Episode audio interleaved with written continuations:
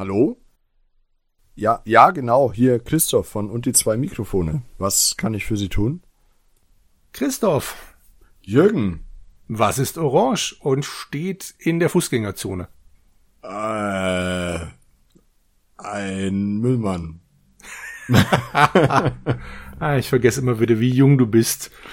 Du kennst die Backwaren-Jünger nicht, wa? Nein, ich kenne die Backbahnjünger nicht. Sollte ich die kennen müssen?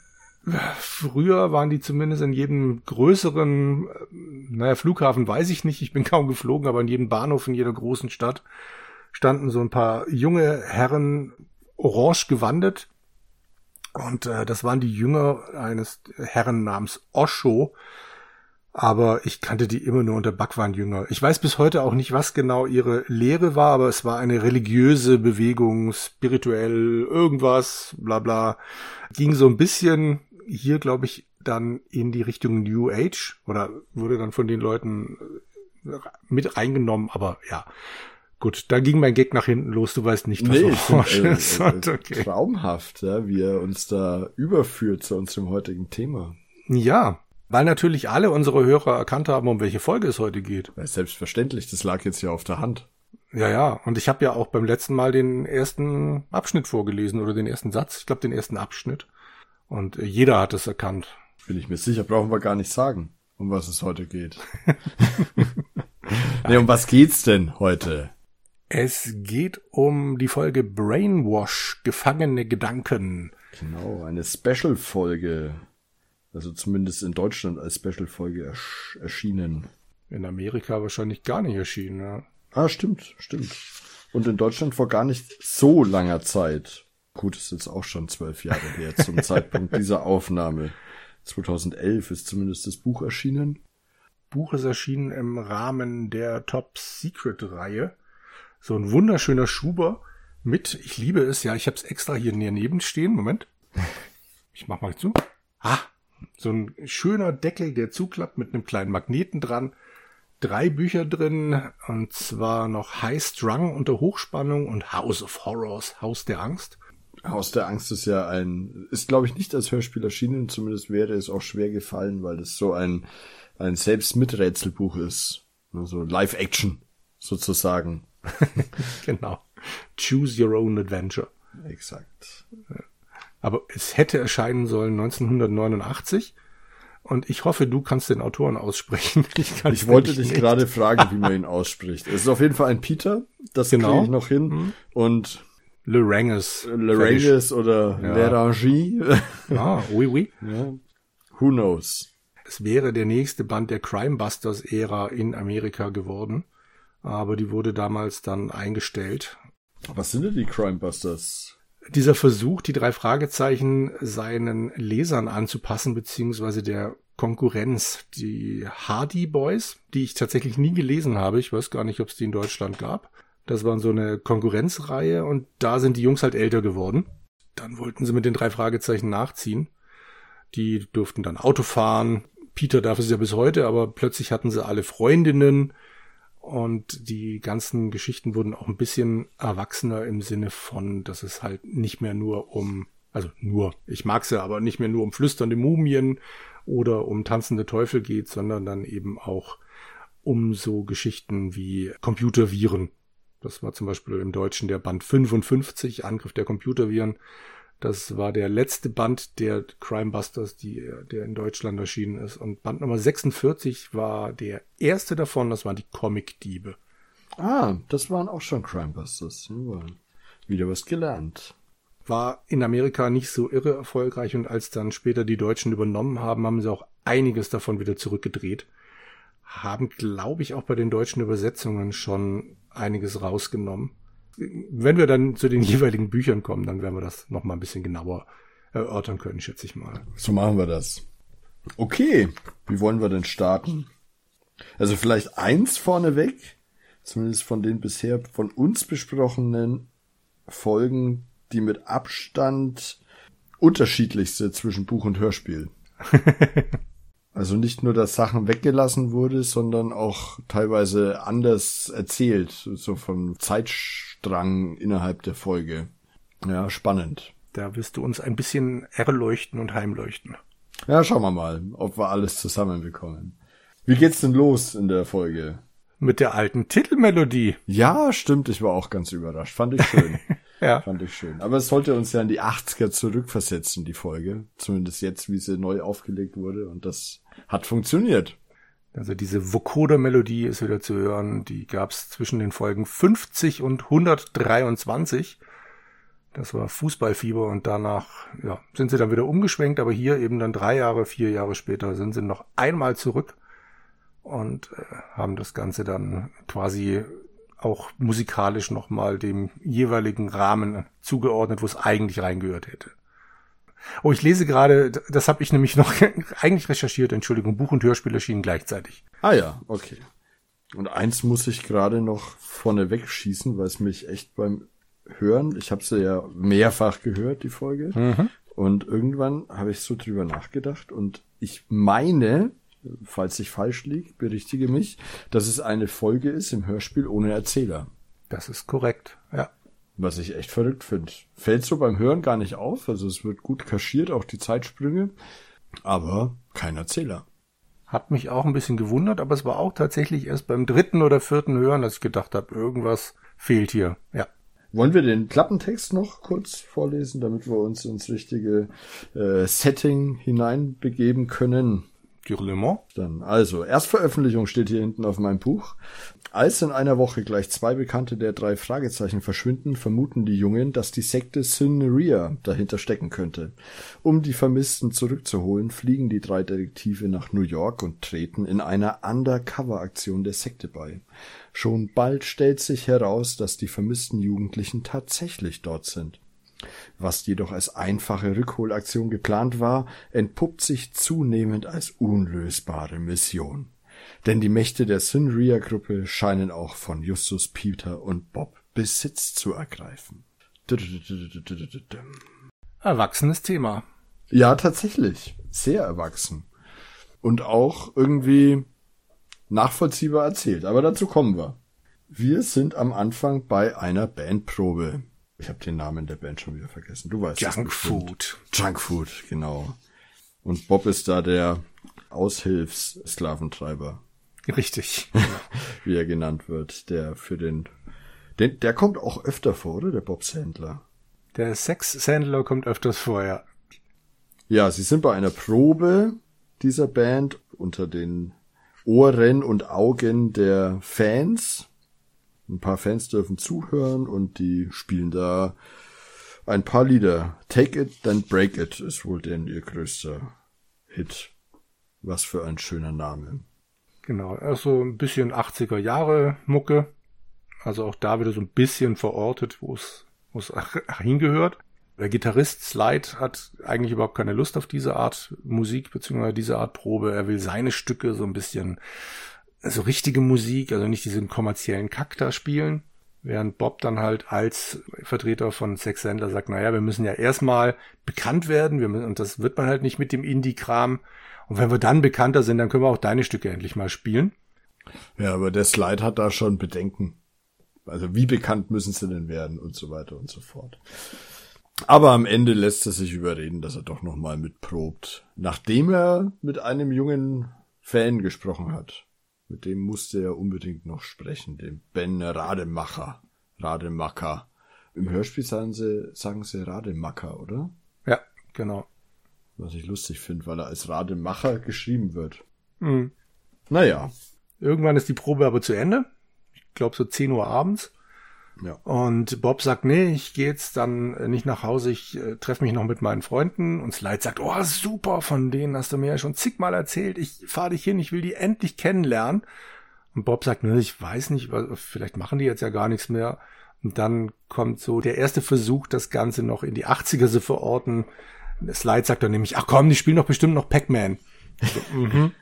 Ja, Genau. fand ich auch schön. Dann fahren sie zum Schrottplatz und ich finde es sehr schön gemacht, weil es 22 Uhr ungefähr ist. Sprich, keine Kreissäge zu hören, aber der Hund bellt immer noch. Genau. Ist mir auch aufgefallen. Die Kreissäge war stumm, aber der Hund ist da. Ja. Und dann gehen sie rein in den in die Zentrale und natürlich sind Justus noch wach und äh, Peter. Genau. Und sie gucken gerade Fernsehen. Ja, klar. Meine, was macht man als Jugendlicher in den 80er Jahren um die Uhrzeit, wenn man nicht gerade Pac-Man spielt? genau. Man schaut man, Fernsehen. Und ja. es läuft eine, ja, man würde sagen, Dauerwerbesendung. glaube ich. Wobei es im Buch, glaube ich, zwei verschiedene Sachen sind. Und hier in dem Hörspiel wird es dann ganze, wird das Ganze so gesprochen, als ob es nur um Sin Ria geht. Sind das im Buch zwei unterschiedliche? Mhm. Ah, ja. Okay. Ja, aber im Hörspiel eben nur Sinria. Ja, also dieser Pecho. Hm, mir fällt der Nachname nicht ein, Jürgen. Egal, der Pecho. Dir fällt er ein. Jetzt gerade nicht. Jetzt gerade nicht. Sehr gut. Er wird uns wieder einfallen im Laufe der Folge.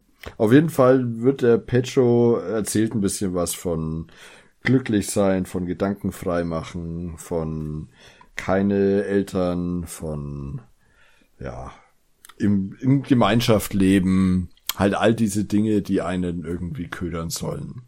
Dazu dann noch ein paar Einspieler von Leuten, die da sind auf diesem Sanria-Gelände, die sagen, ja, wir sind freiwillig hier, natürlich sind wir freiwillig hier, wir wollten der Gedankenwäsche von draußen entkommen und endlich frei sein, bla bla bla bla bla. Also ja, Sekte erster Güte.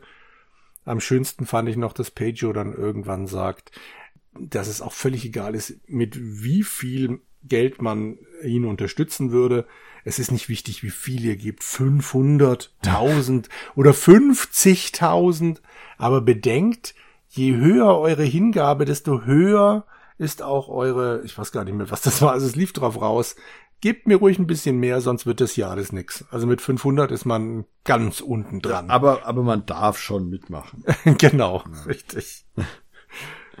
naja, naja, die Stimme von Pedro fand ich tatsächlich ein bisschen ein, ein Downer, weil ich mir als Sektenführerstimme irgendwie was, ich weiß nicht, schmierigeres oder ein bisschen lockenderes gewünscht hätte. War, war irgendwie nicht äh, warm genug, fand ich irgendwie. Das hätte, war nicht überzeugend einfach, wie er es dargestellt nee, hat. Also ich wäre dafür nicht dann losgezogen. Aber gut, wir wissen ja auch, wie es ausgeht. Ja, aber die, die drei Fragezeichen und der Slide, der ja auch dabei ist und der auch sehr interessiert zuhört schon.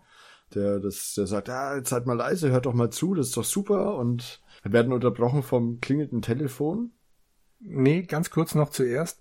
Bob findet das Ganze so lustig und macht sich die ganze Zeit darüber so lustig, dass er es aufnehmen will. Auf der VHS-Kassette. Auf der VHS-Kassette, genau. Justus, haben wir denn noch eine leere Videokassette? Ja, natürlich, da neben dem Floppy-Disks. Mhm. Genau. Und entsprechend nehmen sie diesen Spot weiter auf, während dann das Telefon klingelt. Und wer ist denn dran, Christoph? Es ist Ben Rademackers äh, Mutter dran. Das Sylvie die ganz aufgelöst ist, weil ihr Sohn, der Ben, nicht mehr aufgetaucht ist nach der Probe. Justus sagt dann gleich, naja, es ist ja noch nicht lang her und da braucht man sich noch keine Sorgen machen. Und dann sagt sie, ja, sehe ich auch so, aber wir haben ja so einen Brief gefunden und ob sie denn nicht vorbeikommen wollen. Das Leid ist da schon ein bisschen nervös, als er das mithört, weil natürlich wird der Verstärker angemacht und bietet noch an, die drei hinzufahren. Aber das fand ich ein bisschen komisch, weil wir sind jetzt ja hier in den Crimebusters Zeiten. Die drei fahren lieber mit dem Fahrrad, damit sie flexibler sind. Ja, fand ich auch ein bisschen lächerlich, aber okay. Ist mir auch aufgefallen. Aber sie fahren hin. 10 Uhr abends, wie gesagt, und das Leid sagt, ich fahre euch hin, aber ich komme nicht mit rein. Die völlig aufgelöste Mutter macht auf und erzählt dann eben, dass Ben verschwunden ist und 600 Dollar also sein ganzes Erspartes abgehoben hätte und noch einen Brief zurückgelassen hätte, dass man ihn eben nicht suchen solle, würde ihn eh nicht finden. Er sucht einen Platz, wo? Wo er seine, na, wie ich will's, ich will's vorlesen, wo er seinen Verstand und seine Seele endlich in Frieden entwickeln können. Einen Platz, an dem mein Geist aufatmen kann. kann. Genau. Was hast du denn von dem Vater gehalten? Ja, der Vater, der, der war, so ein typischer Vorstadts 80er Jahre Vater, oder? ja, der hat doch nicht. überhaupt nichts, warum er unzufrieden sein muss. Schlauer Kopf, wird mal Arzt, alles gut. Bestnoten. genau. Stanford.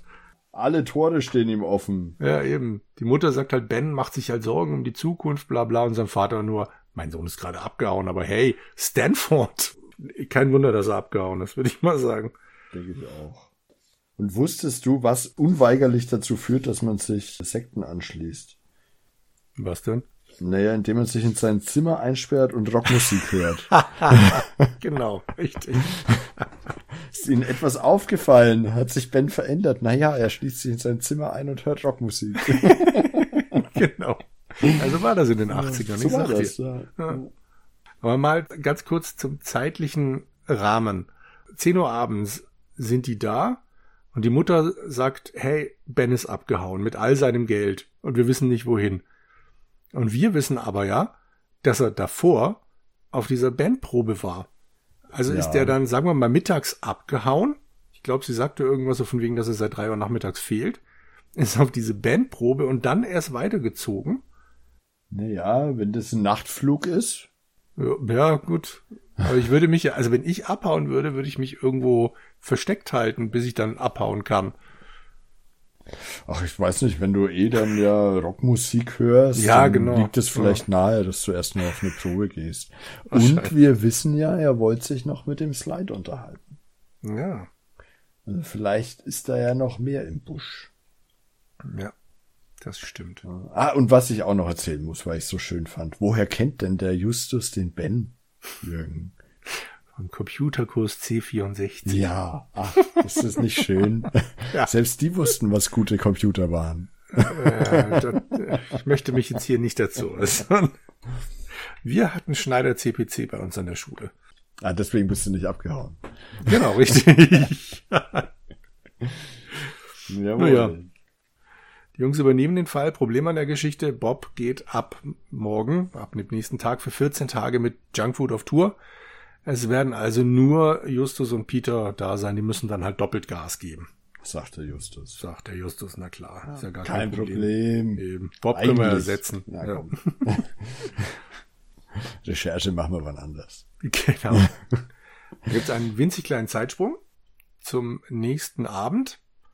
Mit Bob gehen wir auf die Suche nach Slide, weil der nicht zur, zur Abschlussprobe vor dem ersten großen Konzert erschienen ist. Ja, und da macht er sich schon ein bisschen Sorgen und sagt, "Ey, der wird doch wohl nicht in seiner Luxus-Suite eingepennt sein. Die Band steht mit ihrem Hit Take It, Then Break It äh, kurz vor dem Durchbruch offensichtlich. Hm. Und ja, geht er ins Hotelzimmer, die Tür steht offen, von Slide keine Spur, aber er hat eine Nachricht hinterlassen auf Musikkassette. Mit einem kleinen Zettel, auf dem steht, drücke Play. Ja, und dann hören wir Slide, wie er erzählt, dass er die Nacht über nicht schlafen konnte und äh, aussteigt. Und ja, ganz schlechter Moment, ich weiß, aber es gibt doch keinen schlechteren Platz als zwischen den Stühlen. Und mal ehrlich, es gibt andere Gitarristen. Bla bla bla. Also er redet sich's ein bisschen schön, dass er den Rest der Band hängen lässt, aber nichtsdestotrotz, er ist draußen und ist abgehauen. Dann springen wir rüber zu Peter und Justus, die in der Zentrale sind und halt schon überlegen, hey, wie, was ist denn jetzt hier so mit Ben? Und überlegen, ob es eine Verbindung geben könnte. Und Slide wäre ja auch so nervös gewesen und überhaupt und sowieso. Und Slide und Ben hatten sich ja unterhalten. Und dann fiel Peter ein, dass die Videokassette ja immer noch drin ist. Und sie so schnell aufgebrochen sind am Vorabend. sie gar dass- nicht mehr auf Stopp drücken konnten, die Armen. Dann spulen sie zurück und schauen sich den Rest dieser fantastischen Sendung an. Und Überraschung, Überraschung. Ja, da spricht wieder der Petro. Und auch der sagt den Satz, dass es eben ein, hier ein Platz wäre, an dem der Geist aufatmen könne. Lass den Geist aufatmen. Justus zieht den einzig wahren Schluss, da ist er. Ja, das, das liegt ja dann auch nahe. Ich meine, das liegt ja tatsächlich ein Stück weit nahe, ne? Wenn, wenn, wenn der Satz genau so im O-Ton von Ben zitiert wird, dann, ja. McGaskill heißt er übrigens, der Petro. Jetzt Wunderbar. Jetzt haben wir nur ein winzig kleines Problem. In diesem Werbespot wird auch- erwähnt, wo das ist. Ja, irgendwo bei New York. Das ist ein bisschen weit weg von Kalifornien. Aber kein Problem. Der Herr Sandler, der ist ja verzweifelt auf der Suche nach Slide, weil das ist ja der Star-Gitarrist und der willigt natürlich sofort ein, die Kosten für alles zu übernehmen, wenn die drei Detektive den Slide wiederfinden und überzeugen können, zurückzukommen. Und ja, das heißt, die Flüge werden bezahlt und Bob fliegt vor, genau, aus mehrerlei Gründen. Zum einen, weil er ja sowieso schon unterwegs ist Und zum anderen, damit es auch nicht so auffällt, dass sie alle drei gleichzeitig da auftauchen. Und Peter ist noch nicht ganz so glücklich, aber auch er sagt, äh, Okay, dass er dabei. Genau. Mich wundert es ein bisschen, weil ich glaube, die sind in der Crimebusters-Ära 17 und müssten ja an für sich noch in der Schule sein. Ah, Es sind Sommerferien. Ja, ja, genau, richtig. Aber es gibt auch keine Tante Mathilda und keinen Onkel Titus, keinen Mr. Keine Shaw. Eltern. Ja, Das niemand ist, muss äh, um Erlaubnis gebeten werden. Ja, Die hauen einfach ab. Naja, Bob ist schon vorgeflogen und der wird dann auch bald schon anrufen.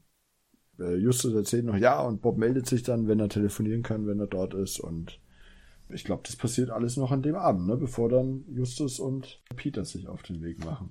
Also er ruft dann auch an und erzählt in äh, ja, eigentlich so einer euphorisierten Art und Weise, wie cool alles sei, wie freundlich die alles sind, wie groß das Anwesen ist und im Hintergrund hört man Musik und dass sie gleich eine Grillparty machen und lauter nette Leute und ja. Aber noch keine Spur von Ben oder Slide. nee. Aber es sind ja auch echt viele Leute dort und die muss man auch erstmal alle finden. Er klingt so überdreht, das ist unglaublich. Ja. Ständig so, so ein Lachen, so hahaha. Das ist Wahnsinn. Ja, ja, lustig. Und er hat schon einen neuen Namen. Ah, ja, stimmt. Romeo. Genau. Bei Cinderia kriegt jeder einen neuen Namen und natürlich ist Bob Romeo. Justus stellt dann nach dem Telefonat auch fest, als Peter ihn fragt, wie geht's Bob, sagt er, gut. Zu gut. Oder Ja. so. Oder erstaunlich gut. Ne? Er klingt glücklich. Also, ja.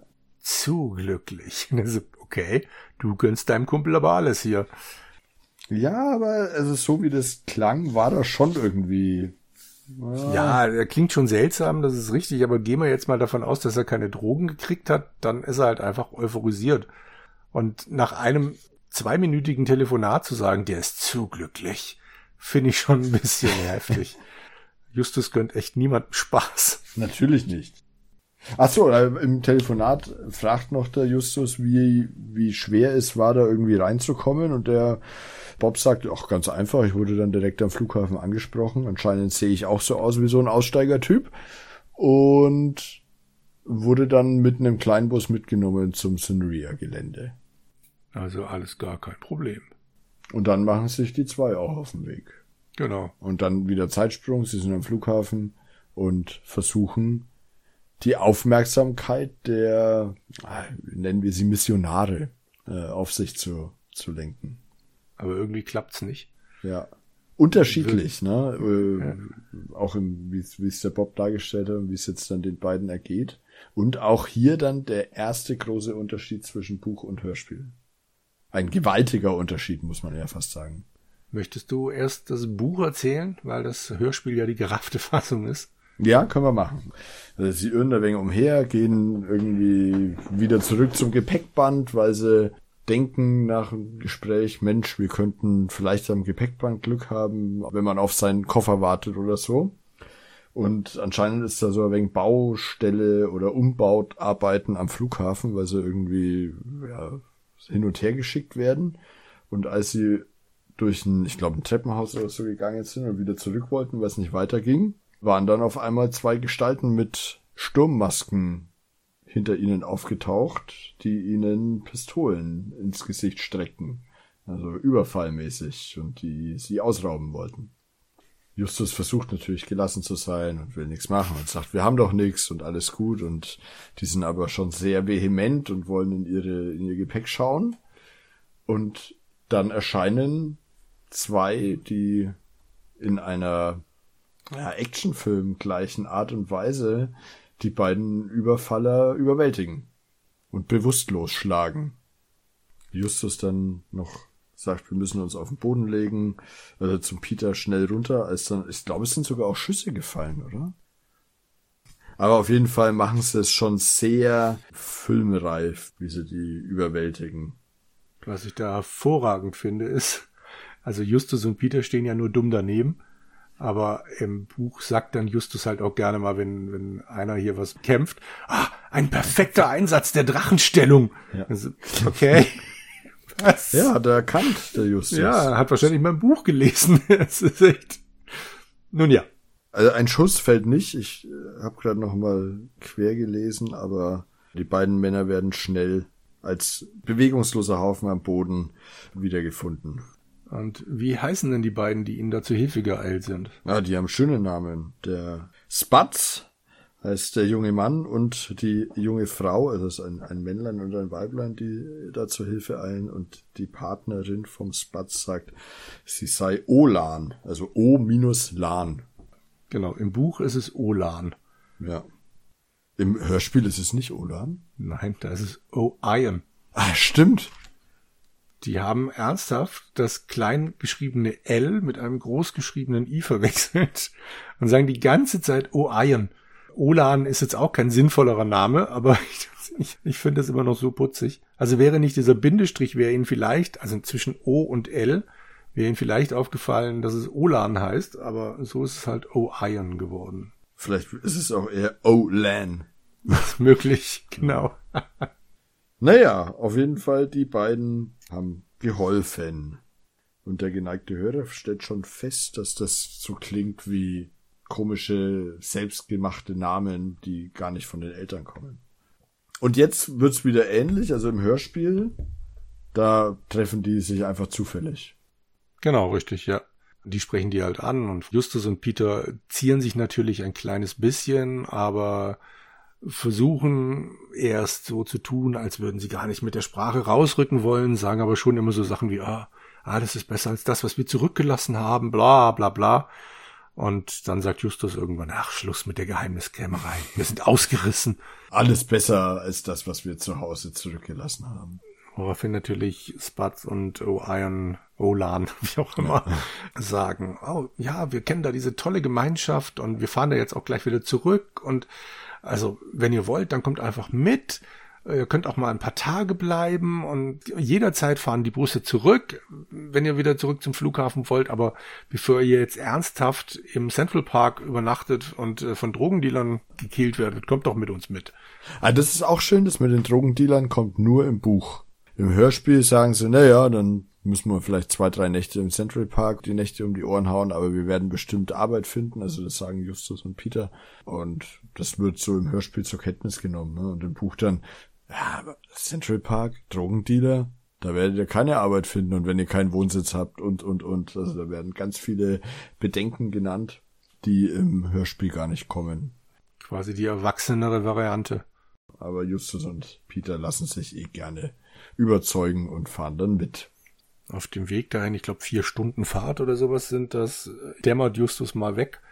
Als er aufwacht, ist Spud gerade dabei zu erzählen, wie toll und clever doch Pedro wäre, dass er mit, ich glaube, 27 Dollar und einem Traum angefangen hätte, das, ah, ist das, also auch da beginnt schon die Methode, die Leute davon zu überzeugen, doch bitte an Pedro zu glauben. Genau. Und, und was sagt er auch noch irgendwie ein, genialer Geschäftsmann und spiritueller Anführer oder so. Also auch hier schon der Geschäftsmann. Aber er und Olan haben Pedro selber nie getroffen. Später im Buch und im Hörspiel kriegt man wenigstens mit, wie sie dann doch ab und zu mal Pedro sehen. Aber so ein richtiges Gespräch mit Pedro, das bekommen wohl nur die wenigsten in ihrem Leben. Wobei jetzt äh, immer offen ist, wie lange es eigentlich Sinria schon gibt im Buch zumindest ein Hinweis ist, dass einer erzählt, dass er fünf Jahre gebraucht hat, um aufzusteigen in der Hierarchie. Ja, stimmt. Also ein paar Jahre gibt es schon, aber man weiß nicht genau, wie lang. Dann beim Durchfahren durch diese, ich nenne es mal, Gärten und dieses Anwesen fällt dann, ich glaube Justus, oder? Ist Peter? Ich Peter. Peter fällt's auf, dass die Leute da ja gar nicht so glücklich ausschauen würden wie in dem Werbespot. Ja, genau. Aber das fand ich auch lustig, dass er da das mit den Werbespots sagt, wo er vorher ja noch so tut, als wüsste er nichts davon. Spud und Orion kriegen das gar nicht mit. Die sind schon so indoktriniert, die, denen fällt sowas nicht mehr auf. Ja, ja und dann Ausflüchte, heißer Tag und überhaupt. Ja, ja. Genau. Und dann kommen sie zum Empfangskomitee. Hightop und Setch, das sind die Orientierungshelfer, die sie dann auch begrüßen und sagen, ja, geht erstmal duschen, dann gibt's was zu essen. Ich glaube auch neue Klamotten dann und erzählen halt, wie toll doch alles hier wäre. Es gibt Essen, es gibt Pool, es gibt Rollerdisco und ganz wichtig, es gibt keine Regeln, außer denen, die wir zusammen machen. welche auch immer das sind, die wir zusammen machen.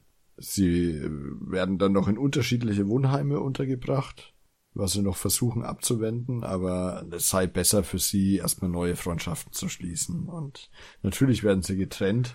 Also sie bekommen quasi eine Probemitgliedschaft. Und zwar dürfen sie fünf Tage lang bleiben, ohne die Aufnahmegebühr zu bezahlen. Wenn sie dann bleiben wollen, würde die Gebühr halt fällig werden. Aber Pejo weiß natürlich, dass die Leute alle kein Geld haben, die herkommen. Man könnte das dann mit seinem Lohn, den man bekommt, quasi abstottern. Dann würde ein Teil halt immer da bleiben. Aber man würde es gar nicht merken. Die Höhe der Gebühr wird erwähnt. Sie ist hoch. ja, fand ich auch schön. Wie hoch ist denn diese Aufnahmegebühr? Hoch. Und dann werden sie getrennt, geduscht und in die jeweiligen Wohnheime verfrachtet. Bekommen dann noch so einen Eignungstest, für welche Art von Arbeit sie denn geeignet wären und sie bekommen ihre Namen zugeteilt. Dann ist wieder Zeitsprung und man hört erstmal von Peter. Der ist im Elite-Bautrupp. Finde ich super. Ja, so Bautrupp, aber nicht irgendeiner. Elite. Ja, weil der Peter halt einfach der Peter ist und nicht umsonst wird er jetzt Iron Man genannt. er darf dann den Asphalt verteilen, den heißen Asphalt. Stellt sich aber noch ein bisschen blöd an, weshalb sein Vorarbeiter oder wer auch immer das sein soll. Ich tue mir bei diesem Hörspiel echt schwer mit den unterschiedlichen Stimmen. Ja. Da sind so viele Figuren immer wieder mal. Ich weiß nicht, wer da mit ihm redet. Ich glaube, das ist nur ein Dritter. Also irgendeiner, nicht namentlich genannt. Er bietet Peter an, ihm das mit der Schaufel nochmal zu zeigen, wie das richtig ist. Dann hapert's nur an der Technik. Komm, ich zeig dir das nochmal. Aber jetzt, just in diesem Moment, ertönen Gitarrenklänge im Hintergrund. Peter ist natürlich sofort Gewehr bei Fuß und überlegt sich, ja, ist da vielleicht der Slide und fragt nur, was ist denn das? Ach, das ist nur die Rockband oder irgendeine Band, die gerade probt. Und der Peter ist dann ganz schnell bei der Hand und macht Pause und rennt dorthin. Und dann hört man noch den, den namenlosen Vorarbeiter, na, wenn das mal keinen Ärger gibt, sagen. Da trifft er natürlich Slide, weil ja hier jeder arbeitet und Slide dann Gitarre spielt. Logisch. Der hat hier einen neuen Namen bekommen. Kawabango. Richtig? Was für ein schöner Name. Ist, ich, ja. ich habe gedacht, soll das das von den Turtles sein, aber nein. nein, nein. Kawabango. Das ist schon schön. Absolut. Geschrieben wird's Kawabunga. Okay, dann ist es doch Kawabunga. Also das ist das von Ko den Turtles. Kawabunga. Du müsstest eigentlich im Alter von den Turtles gewesen sein. Ja. Die habe ich auch geschaut. Ah ja, ist lange her. Ja, ja, genau. Kawabunga. Also es wird auf jeden Fall C-O-W-A-B-U-N-G-A geschrieben. Peter und Slide unterhalten sich ein bisschen. Genau, der, der Slide ist so ein bisschen dünnhäutig als er Peter sieht und als der so fragt, ne? Ja. Wegen, du bist doch ein Freund von Bob. Bob und Slide haben sich auch schon wiedergefunden, offensichtlich. Eben, ich weiß also nicht, warum Slide hier so dünnhäutig ist, weil Peter ja noch gar nicht sagt, so von wegen, hey, komm gefälligst wieder mit. Genau, das habe ich auch nicht so richtig verstanden, aber er beruhigt sich auch schnell. Und warum? Oder ich weiß nicht, ob es daran liegt, aber Bob hat so eine entspannte Art, wenn er reinkommt. Der wirkt so richtig locker, endlich mal was weg von Justus, glaube ich. Ja. Endlich kann er ganz er selber sein. Ja, und er fühlt sich auch total wohl in der Rolle, die er da einnimmt. So der in Anführungsstrichen Manager von der Sinria Band und sagt nur, ah, das sind alles talentierte Leute, aber die brauchen halt die richtige Anleitung und das mache ich und genau, endlich sein eigener Sex-Sandler. Wobei ich echt faszinierend finde, dass alle anderen schuften Garten arbeiten oder dann eben Asphalt verteilen und Musiker dürfen da Musik machen und er darf dann Manager für eine Band sein, die wahrscheinlich nie aus dem Gelände rauskommt. Das fand ich auch irgendwie komisch. Aber es muss halt ein bisschen in den Plot passen.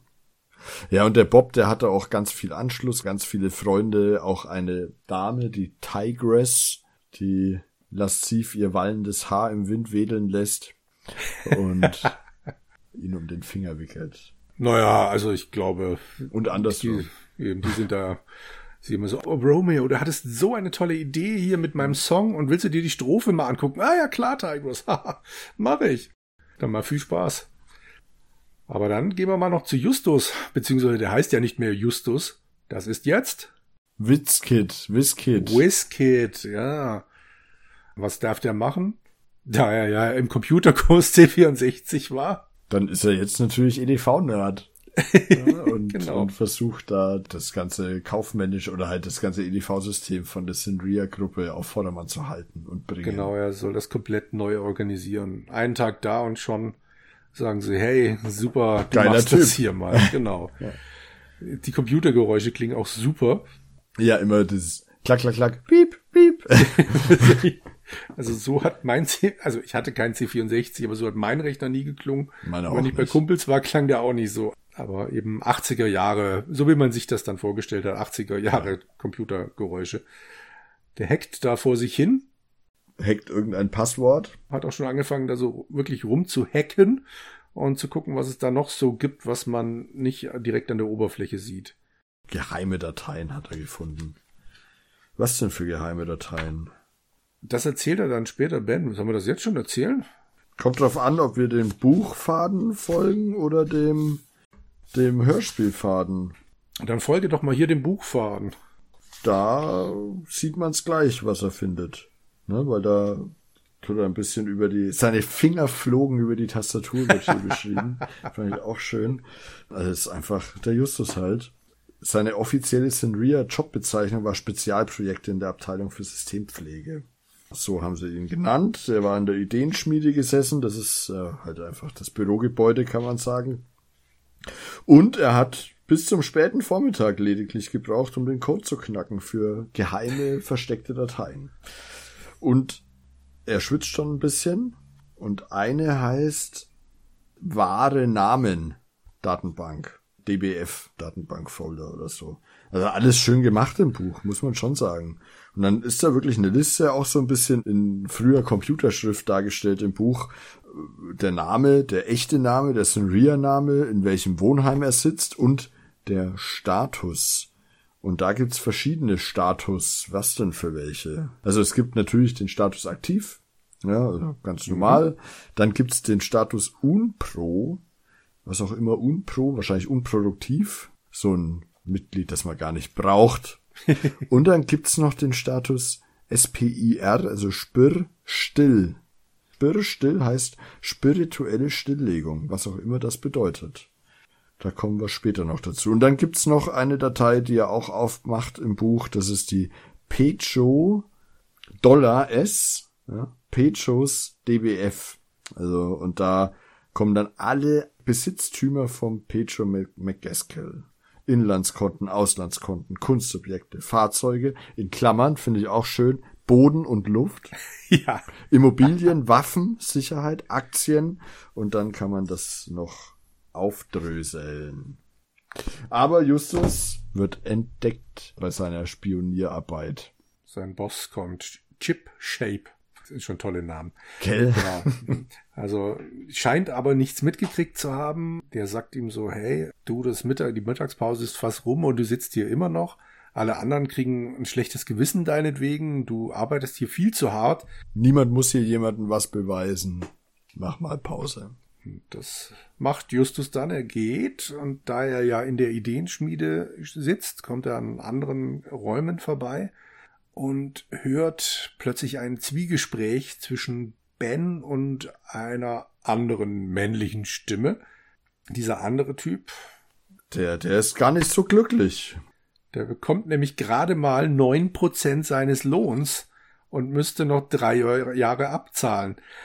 Das Fiese an der ganzen Geschichte ist, wir kriegen ja nie gesagt, wie hoch der Lohn ist. Ja, das stimmt. Das ist mir auch aufgefallen. Wenn man nie mitkriegt, dass es abgezogen wird, woher weiß er dann, dass es neun Prozent sind, die er noch am Schluss übrig hat? Das habe ich mich auch gefragt. Aber am Ende hat er halt nur noch neun Prozent. Derjenige also heißt Car, wie das Auto.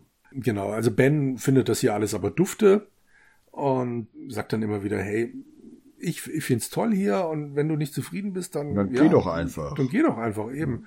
Und dann sagt Carl halt, naja, wie soll ich denn das machen? Ich muss ja noch abzahlen.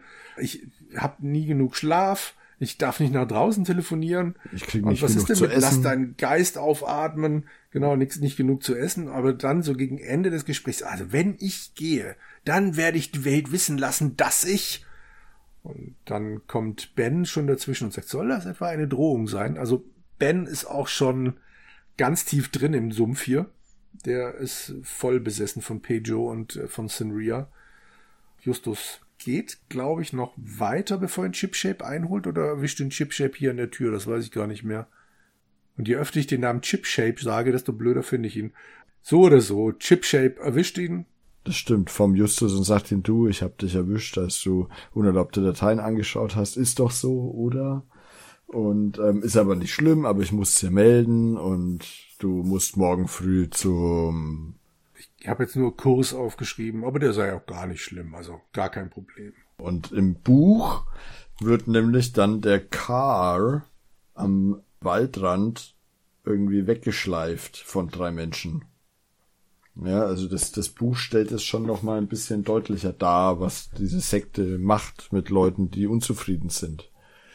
Ja, das ist da im, im Hörspiel noch nicht so deutlich so langsam kommen wir an den Punkt, wo das Buch auch immer mehr abschweift. Äh, nicht abschweift, also abweicht vom Hörspiel. Genau, also jetzt sind es wirklich eigentlich zwei komplett unterschiedliche Wege. Vielleicht machen wir das Hörspiel zuerst und sagen dann nur ein bisschen noch die Unterschiede, oder? Weil sonst wird es zu ausufernd. Justus meldet sich dann bei High Top und bei Setch und tritt seinen Kurs an. Das ist dann, wie Joel später sagt, zwei Stunden lang Gehirnwäsche. Also es ist dann wirklich so offensichtliche Fragen wie, bist du ein Spion? Wo sind deine Eltern oder irgendwie sowas? Und Justus sagt, ich habe keine Eltern, sie sind tot. Also es wird immer mehr Druck ausgeübt und äh, antworte schneller. Und gegen Ende kommt dann, wer ist dein Erlöser? Und dann Pejo. Lauter, gelobt sei Pejo. Und ja, und dann am Ende sagen sie, ah, also geht doch. Es wirkt im Hörspiel ein ganz klein bisschen gehetzt. Im Buch wird das, finde ich, etwas besser dargestellt. Genau, und kommt auch zu anderer Zeit. Aber Fakt ist, Justus hat Gehirnwäsche bekommen, hat sie aber überstanden und ist immer noch bei klarem Verstand. Und im Hörspiel geht's jetzt dann direkt weiter. Immer noch bei Justus. Äh, eigentlich fokussiert das Hörspiel da sehr stark auf Justus. Der geht wieder zu seinem Orientierungshelfer. Spot. Genau, zu seinem äh, Mentor, wenn man so will. Und der äh, sagt, da bist du ja ganz blass und naja, aber Spud hat gar keine Zeit dafür, weil der muss jetzt gleich auf die Bühne und für den Pecho quasi die Menge vorbereiten, weil der Pecho hat einen großen Auftritt vor der Sinria Gemeinschaft. Justus geht dann mit und trifft vor der Bühne dann Bob zusammen mit Tigress und Bob wirkt auch nicht mehr ganz so knusprig, der ist nämlich auch ziemlich müde und hungrig. Carol, also die Tigress, erzählt, dass sie gesehen hätte, dass Hightop und O'Iron jemanden mit einem Kleinbus weggeschafft hätten. Und das ist vielleicht dieser Car. Peter dagegen hat schon Karriere gemacht. Der ist nämlich einer von Pejos Bodyguards. Im Footballteam. Auch noch im Footballteam. Ich sag dir, es ist Wahnsinn, wie schnell das hier alles geht. Ja, innerhalb von, das weiß man gar nicht, ne? Also irgendwie aber ein, zwei Tage gefühlt, ne? Also wenn es nicht mittendrin nochmal einen Zeitsprung gegeben hat, sind sie an einem Tag angekommen, haben übernachtet und am nächsten Tag ist Peter ja beim Straßenbau, kann aber noch nicht mit der Schaufel umgehen und Justus ist aber schon am Computersystem, also muss es der nächste Tag sein. Von daher sind sie auch sehr schnell hungrig geworden, also. Naja, viele Arbeit macht hungrig. Ja, das stimmt. Ben finden sie dann auch noch in der Menge. Genau, den spricht er endlich mal an, der Justus. Jetzt hat er die Gewissheit, dass der Ben auch da ist und Ben ist natürlich ein bisschen panisch. Genau, misstrauisch, ne? Was, was jetzt der Justus. Ich meine Eltern geschickt und Justus ist immerhin ehrlich genug und sagt ja. Aber sie machen halt aus quasi, dass Justus ihn nicht gegen seinen Willen wegbringen wird, beziehungsweise Justus erzählt ihm halt auch von Carr, der ja verschleppt wurde, aber Ben ist immer noch nicht so richtig überzeugt und sagt halt, nee, er will immer noch hier bleiben. Sagt auch seinen Senria-Namen, Mole, Mole, was ich auch sehr, sehr putzig finde. Wie die Namen hier entstehen, wäre schon spannend. Das ja, machen High Top und Setch, aber nach was die das machen, keine Ahnung. Die schauen sich das Gesicht an und denken, oh, du bist ein Mole. Genau. Justus sagt Ben auch, dass Pedro eine riesige Villa hat, 70 Zimmer, 52 davon für tägliche Meditation. Er erzählt von dieser Datei, die er gefunden hat, dass Pedro elend viel Geld hat und dass eine der Computerlisten Waffen und Sicherheit heißt.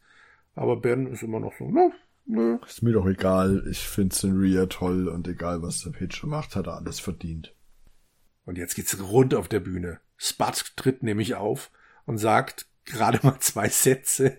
Ich habe sie mir leider nicht aufgeschrieben, aber anheizen oder die Menge bereit machen für Pedro habe ich mir jetzt irgendwie schwieriger vorgestellt. Ja, er sagt, also im, im Hörspiel sagt er, glaube ich, nur, da kommt er, im Hubschrauber, Pedro McGaskill. ja, mehr war auch nicht nötig, genau. Also Ben tickt völlig aus. Ich habe hier geschrieben, ist begeistert und entrückt. Justus ja. ist immerhin beeindruckt. Er gibt zu, dass der Auftritt beeindruckend ist, ja. Und die Menge, die tobt und schreit, Pedro, Pedro. Und dann spricht der Pedro immerhin ja, sieben Sätze, würde ich sagen. Ich habe das mal so zusammengefasst, wenn ich mich hier mal selber zitieren darf. Bla, bla, bla. Kalendersprüche über Diamanten und Ketten. Dann sagt er noch, denkt über diese Worte nach. Und dann geht er wieder. Genau. Also keine Minute. Jetzt noch einen ja. schönen Abend. Und feiert schön. Genau. Dann geht der Flug, äh, geht er wieder zum Hubschrauber und hebt ab wie Diamanten von unterschiedlicher Form, doch gleich im Glanz ist jeder eine Einheit und jede Einheit ein Teil des Ganzen. Ach, so schön. Ah. Ich habe mir ein T-Shirt davon drucken lassen. Ja, ja. das war's dann schon. Er fliegt davon, der Pedro, und Justus sagt, ich muss weg. Und rennt auf die Bühne zu Bob. Sagt, ich will ein Mikro. Bob gibt ihm das. Und Justus springt auf die Bühne. Ja, und spricht zu der Anhängerschaft. Zu der Angetriebenen. Und der spricht mehr als Pedro. das stimmt. Der spricht einfach deutlich mehr. Sagt halt mal, wie lange er jetzt schon da sei und ob irgendjemand denn schon seine Aufnahmegebühr abgezahlt hätte. Genau, also erst macht das ganz clever. Ja, ist, sehr. Das ist so dieses, wen wollen wir? Die Menge natürlich, Pedro, Pedro. Dann kommt als nächstes, wo gehören wir hin? Sinria! Und dann kommt, dann, dann knackte sie mit der raffinierten Frage, und wofür stehen wir? Ja, das ist nicht so leicht zu beantworten, was? Und dann fängt er halt auch mit so einer komischen, wirren Rede an. Ach, unsere Mitglieder geben uns Stärke, zerbrochene Träume, in Kasernen eingepfercht, kaputte Matratzen, Fliegen kommen durch die Gitter, bla bla, Gehirnwäsche, Menschen verschwinden, wir alle arbeiten hart und dann kommt das, was du gesagt hast mit der Gebühr. Könnte ich mal Handzeichen haben? Wer von euch hat die Gebühr schon komplett bezahlt?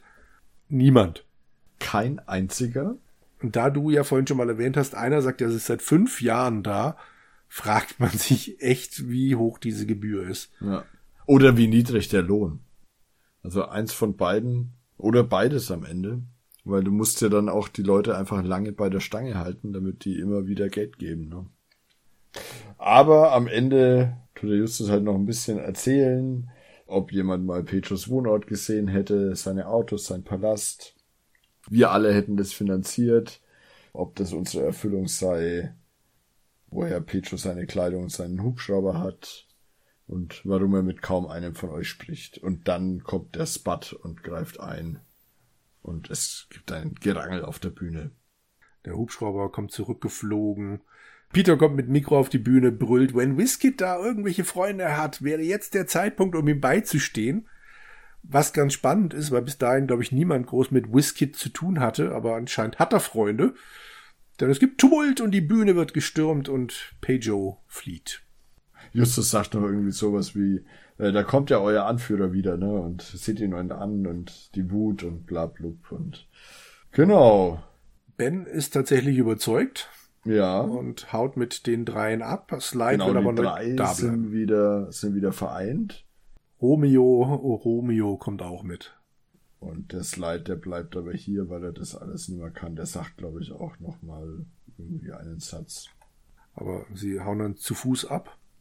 Die Sonne geht langsam unter, keine Siedlung in der Nähe, sie laufen durch die Wälder und dann treffen sie auf O Lan O Iron und die schlägt sich auf ihre Seite. Und sagt, Mensch, das, was Justus gesagt hat, das ist ja alles das, was ich mir schon lange gedacht habe. Aber ich konnte ja. halt mit noch niemandem drüber reden. Wie das halt so ist. So ein Mist aber auch. Sie gibt aber immerhin zu, sie erklärt, was mit Carr passiert ist und mit diversen anderen Leuten. Genau. Sie hatte ihm ein Medikament gegeben, das das Kurzzeitgedächtnis löscht. Genau, die letzten zwei, drei Wochen. Genau, jetzt ist die Frage, wie lange Carr schon da war. Ja, das habe ich mich auch gefragt. Kurzzeitgedächtnis und das, was er so erzählt in diesem Gespräch mit Ben, das passt nicht so Ja. ganz zusammen. Aber okay. Ja, ein paar Lücken gestehen wir zu. Okay. Medikament, dann fahren sie den Typen, die Typen nach New York und setzen sie da aus. Genau, und dann müssen sie allein klarkommen. Aber sie will jetzt sich selber anzeigen. Die gute. genau. Und sie ist noch besser, sie bringt die Jungs nämlich noch, bevor die Sonne untergeht, in ein Dorf, das einen Kilometer entfernt ist. Wo sie dann mit dem Bus nach New York kommen. Ja, und dann Sprung und sie gehen zu Sexhändler, der anscheinend im Manhattan Sound Club ist. Richtig. Zufälligerweise in New York, kein Problem. Und der Sexhändler erzählt noch kurz so, ah, scheiß neuer Gitarrist, wird ausgebuht, ist die ganze Zeit schlecht drauf, hat Angst, dass New York auch ein Reinfall wird. Und wo ist nur Slide, dieses elende Genie? genau. Ich habe keine Ahnung, ob Sex schon mal, schon mal in irgendeiner Folge zu hören war, aber ich habe mir die Stimme von dem anders vorgestellt. Ja, wobei ich es schon so ein wenig schmierig finde. Also ist schon. Ja, das schon. Aber noch mehr hätte man, ja. Ja, stimmt. ich habe sie mir auch exzentrischer vorgestellt. Der klingt so, ja, schon ein bisschen schmierig, aber so normal. Ja. Wie- Nicht, wie ich mir einen Musikmanager vorstelle. Aber okay, ja. Genau. Und wo ist denn das elende Genie? Hm? Ja, nicht da. Genau, der Bob fängt dann an zu erklären sagen, was er tun und lassen soll. Und dann kommt der Slide durch die Tür und sagt, niemand außer Slide Terranova selbst. Genau. Hat vermutlich eine halbe Stunde vor der Tür gewartet, bis endlich sein Satz fällt, dass er endlich reinkommen kann. Und dann alles, Ende gut, alles gut. Sie wollen heute Abend, und er will nur noch eins heute Abend zusammen mit der Band spielen. Alle lachen, alles ist gut. Abschlussmelodie. Tippitoppi. Hurra, hurra. Die Sinria-Gemeinschaft ist nicht mehr da und alles ist wieder gut. So schnell geht's. Ja, ungefähr so lang wie wir jetzt erzählt haben, dauert auch das, das Hörspiel. Gut 60 Minuten. Ja. Aber das Buch macht alles ganz anders. Also grob die Hälfte ist gleich und dann ungefähr die Stelle von diesem nach dem, nach dem Hacken, wo der, wo der Justus die, die Dateien hackt und dann geht's anders weiter. Weil, Darf ich ganz kurz noch erwähnen, was Justus da tut? Also als äh, Chip Shape ihn erwischt, er wollte die Makros in ASCII umwandeln. ja. ASCII hier, ASCII da. Das ist, ich fände das so super. Das äh, habe ich vorhin vergessen. Großartig. Okay, jetzt bist du dran. Der, der wird zur Rede gestellt, aber es geht dann nicht direkt zur Gehirnwäsche, sondern er muss im Buch vor den Ältestenrat.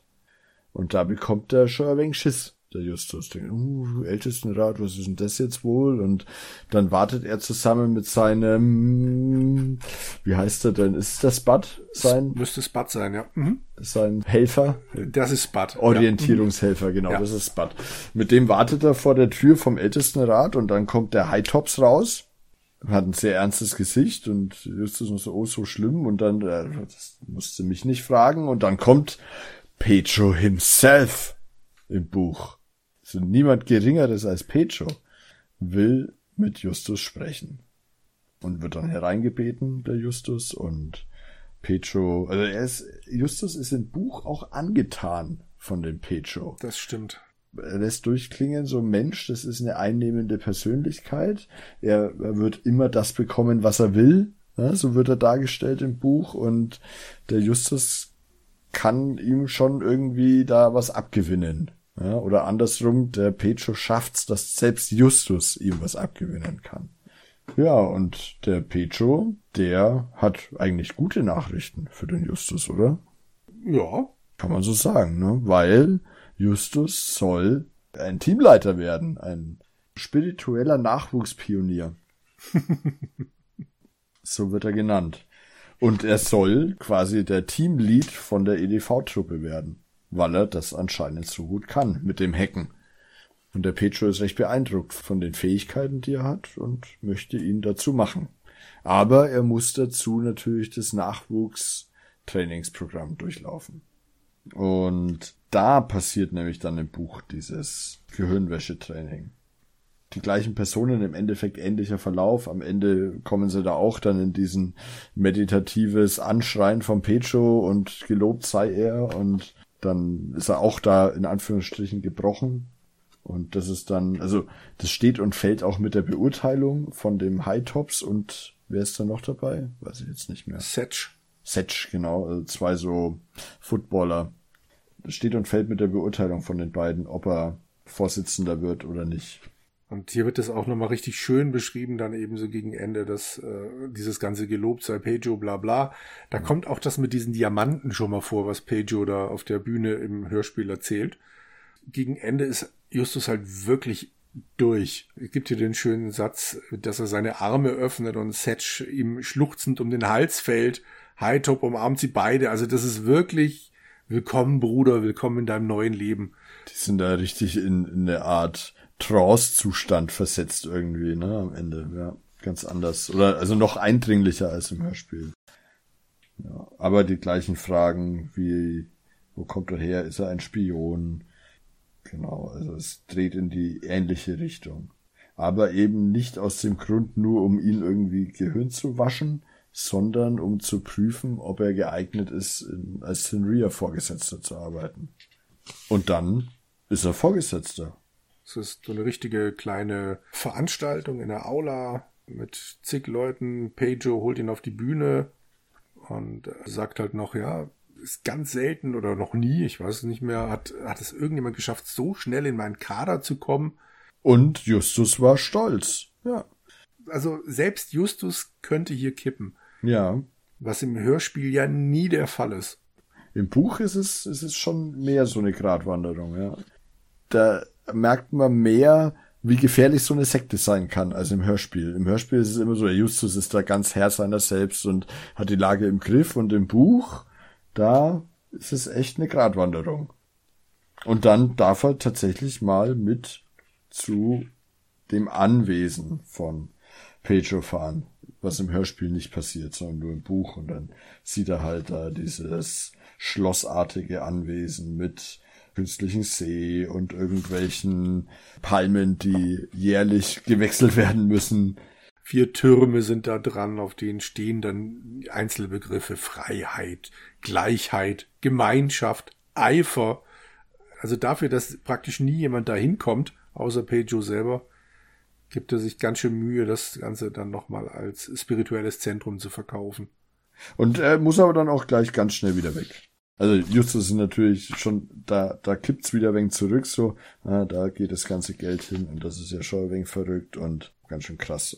Also findet er das Ganze und er darf jetzt übrigens noch äh, ein Training absolvieren. Ja, genau.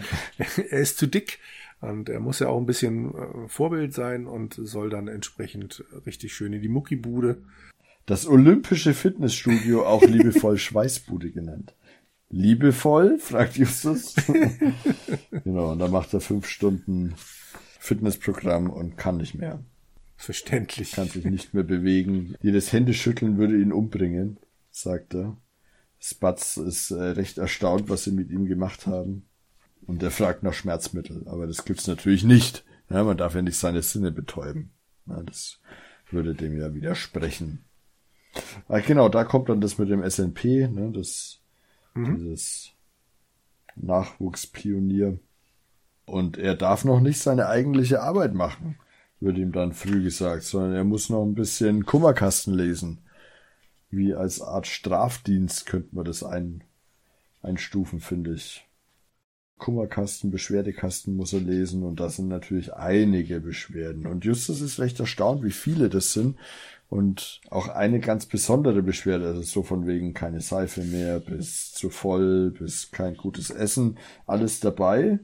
Manche behaupten, es gäbe Gehirnwäsche und ein gewisser Mole reicht auch eine Beschwerde ein, die ich schön fand, so richtig schön aufgelistet, äh, eine Reihe von Dingen schreibt er über Raucher, dass es doch besser wäre, wenn die nicht Raucher wären und dass das besser in das System von Scenaria passen würde die Lebensmittel, dass die wieder äh, ausgeteilt werden, obwohl sie eigentlich ausgefüllt werden mussten, dass es ausgeteilt wurde. Also dass da irgendwie ein Formfehler, wie er sagt, dass Altlebensmittel wieder zurückgebracht werden in die Cafeteria. Das findet er nicht gut.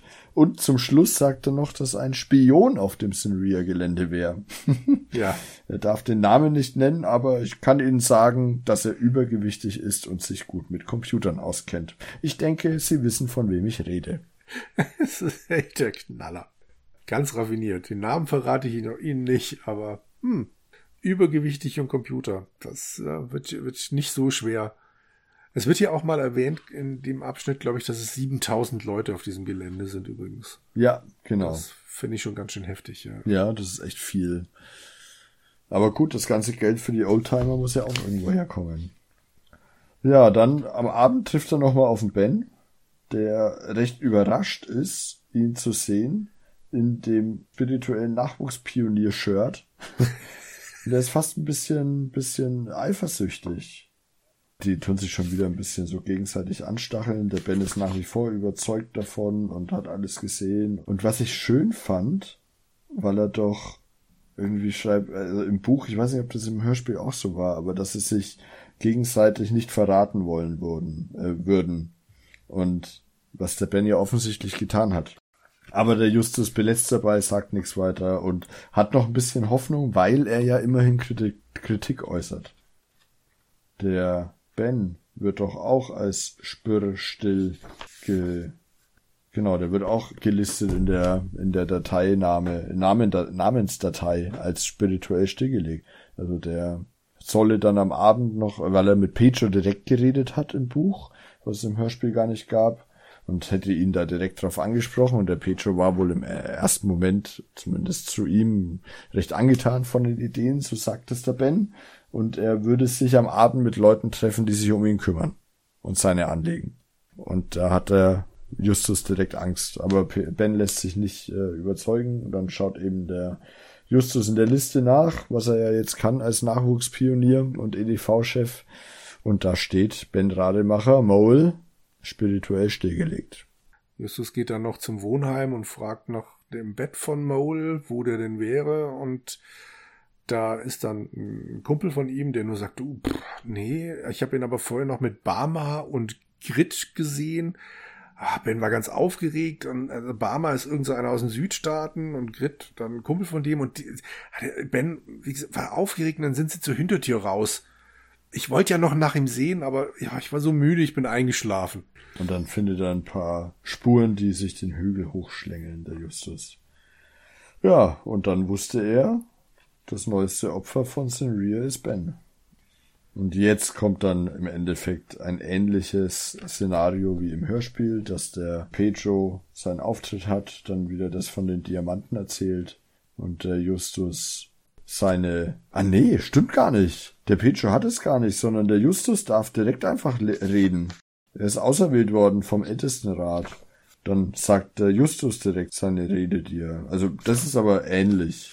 Ist ein bisschen ausgeschmückter, also von wegen auch mit, habt ihr euch schon mal gefragt, wo euer Geld hingeht und so weiter. Aber ja, letzten Endes ist die Variante aus dem Hörspiel die gut gekürzte Fassung davon. Aber am Ende kommt dann trotzdem der Hubschrauber angeflogen und Pedro versucht, die Massen wieder zu beruhigen, aber er schafft's nicht. Und dann kommt auch das mit dem Wenn Rice Kid hier irgendwelche Freunde hat und dann rennen sie in die Wälder und treffen dort auch wieder auf Olan oder Oian. Im Endeffekt ähnlicher Plot, nur dass der Ben jetzt nicht schon bei ihnen ist, sondern der Ben in einem Wald Haus, in einer Hütte gefangen ist, wo sie diese Medizin, dieses, dieses uh, Brainwashing Zeug ihm verabreichen wollten. Und da finden sie ihn dann auch, er lebt noch, er hat erst drei von den fünf Pillen bekommen, was ein gutes Zeichen sei. ja, genau. Am Ende geht's, läuft's auf selbe hinaus, auch dass der Slide dann am Ende beim Bob ist. Aber trotzdem schon, finde ich, so vom Weg her, den der Justus macht, deutlich anders. Ja. ja. Was wir noch mittendrin unterschlagen haben, ich weiß leider die Stelle nicht mehr, wo das rauskommt, aber du hast ja am Anfang erwähnt, dass im Buch die äh, Szene im New Yorker Flughafen anders läuft, dass da jemand überfallen wird. Und diese beiden Typen, der aus dem Süden und sein Kumpel, Ah, ja. ja. das sind die Herrschaften mit den Sturm- oder Skimasken oder was auch immer, Genau. die eben dann, äh, die dann den Ben entführen. Ja, so ist es mit den gefangenen Gedanken. richtig. Wie fandest du es? Das Hörspiel oder das Buch? Haha. äh, fangen wir mit dem Hörspiel an. Ich war am Anfang total fasziniert davon. Also ich hatte tatsächlich den Klappentext beziehungsweise den, den begleitenden Text nicht gelesen. Ich wusste nicht, was mich da erwartet. Und habe echt gedacht, boah, die verkaufen das ganz gut. Und dann auf dem Sektengelände ist es am Anfang auch noch gut gemacht. Und dann geht alles so holter die Polter. Das fand ich ein bisschen schade. Wenn es irgendeine Folge gibt, wo vielleicht 10 bis 15 Minuten mehr nicht geschadet hätten, dann diese hier. Ja, finde ich auch. Beim Anfang nehmen sie sich auch so viel Zeit, finde ich. Gefühlt sind drei Viertel der Weg zu Sinria und, oder zwei Drittel zumindest der Weg zu Sinria und das, was dann dort passiert, das wird dann so schnell abgehandelt und mit so vielen Sprüngen, das finde ich auch ein bisschen schade. Aber so generell fand ich das Hörspiel richtig schön mit diesen Bezügen zu den 80ern mit dem C64 und den Floppy Disks und der VHS und äh, auch den, den Klängen, ja, also die Musik, die Einspieler, das ist alles so ein wenig Bezug nehmen zu der Zeit. Das ist schon schön gemacht, das muss man schon sagen. Ja, absolut. Während ich das Hörspiel so beim ersten Mal hören noch gut fand, also dann das halt einfach akzeptiert habe, dass es so schnell geht, war es dann, nachdem ich das Buch gelesen habe, schwieriger, das Hörspiel nochmal zu hören. Das stimmt. Weil ich dann immer dachte, da ist aber noch was. Und auch manche Dinge, die der Justus so sagt, die er eigentlich gar nicht wissen kann, ohne die Informationen, die er im Buch sammelt, als eben dann äh, Sinria-Mitglied im, im äh, vorgesetzten Rang. Ne? Also manche Dinge sind dann so ein bisschen, ja, woher kann er das jetzt eigentlich wissen? Es wird alles halt mit diesem einmal Hacking da mehr oder weniger erklärt und das ist ein bisschen. Bisschen dünn, ja. Wobei beim einmaligen Hören das einem nicht auffällt. Ja, um Gottes Willen. Es ist, wer dieses Hörspiel nicht kennen sollte, Unbedingt mal und anhören. nach unserer etwas wirren Erzählung immer noch Lust drauf hat, hört es euch auf jeden Fall an. Es ist toll gemacht. Es ist wirklich das Hauptproblem für mich, dass viele Stimmen drin sind, die insgesamt vielleicht 10, 15 Sätze haben, also besagter Car da mal oder diese ganzen O'Ion und, und Spatz und wie sie alle heißen, die laufen halt ständig da über den Weg. Sind alles sehr angenehme Stimmen, aber man muss es schon ein paar Mal hören, bis man anfängt, sie auseinanderhalten zu können. Genau, die Tigress, die auch immer mal wieder mitspielt und Also als ich dieses Ding mit Ben das erste Mal gehört habe, dass Justus, dieses Gespräch, das Justus da belauscht, war ich mir nicht sicher, ist Ben jetzt derjenige, der das alles doof findet, oder ist Ben derjenige, der hier gerade das sicher. verteidigt? ja, Weil die Stimmen halt auch so ähnlich klangen, Carr und Ben. ja. Das ist ein bisschen schade. Aber ansonsten absolute Empfehlung, sowohl Hörspiel als auch Buch. Ein bisschen mehr das Buch. Es gibt's halt in Anführungszeichen nur in diesem wunderschönen Dreierschuber, der natürlich vergriffen ist, aber immer noch Gebraucht ist bekommen ist. Genau. Ja. Und der wirklich jeden Euro wert ist. Ich habe mir den dann auch gebraucht erstanden, den Schuber, und der ist wunderschön. Macht sich gut im Regal. Sieht deine Frau das auch so? Ja, die ist ja auch drei Fragezeichen-Fan, die findet es auch schön. Die ist ja der Ursprung meiner, meiner Hörerschaft sozusagen. Ja, aber wenn du jetzt mit Büchern noch anfängst, hat ja immer nur die Kassetten. Da muss er durch, so wie ich durch die Kassetten musste. genau. Also wir sind uns einig. Gutes, gute Folge, oder? Ja. Vielleicht keine sehr gute. Mhm. Fand ich deine letzte Folge besser. Aber ja, auf jeden Fall eine gute. Mal schauen. Jetzt kommt ja wieder eine Folge von mir, die ist bestimmt wieder nicht so gut. Oh, oh. Ja. Sie wirft auf jeden Fall jetzt schon einen langen Schatten. War das schon alles, was du dazu sagen möchtest? Das ist schon alles, was ich dazu sagen möchte, ja. Okay, fein. Ja. Dann hoffe ich mal, dass es äh, bis zur nächsten Folge nicht so lange dauert. Das hoffe ich auch. Wir haben sie ja beide schon ein paar Mal gehört und das Buch gelesen, glaube ich. Ja, wir sind schon gut vorbereitet. Es wird nicht ganz so lang dauern. Fein. Ja, haben wir uns ganz schön verplappert, lieber Jürgen. Aber schön war's. Fand ich auch. Ich danke dir. Ich danke, Danke dir. euch da draußen fürs Zuhören und hoffe, wir hören uns bald wieder. So machen wir das. Bis dahin. Gelobt sei Pedro. Gelobt sei Pedro. Tschüss. Ciao.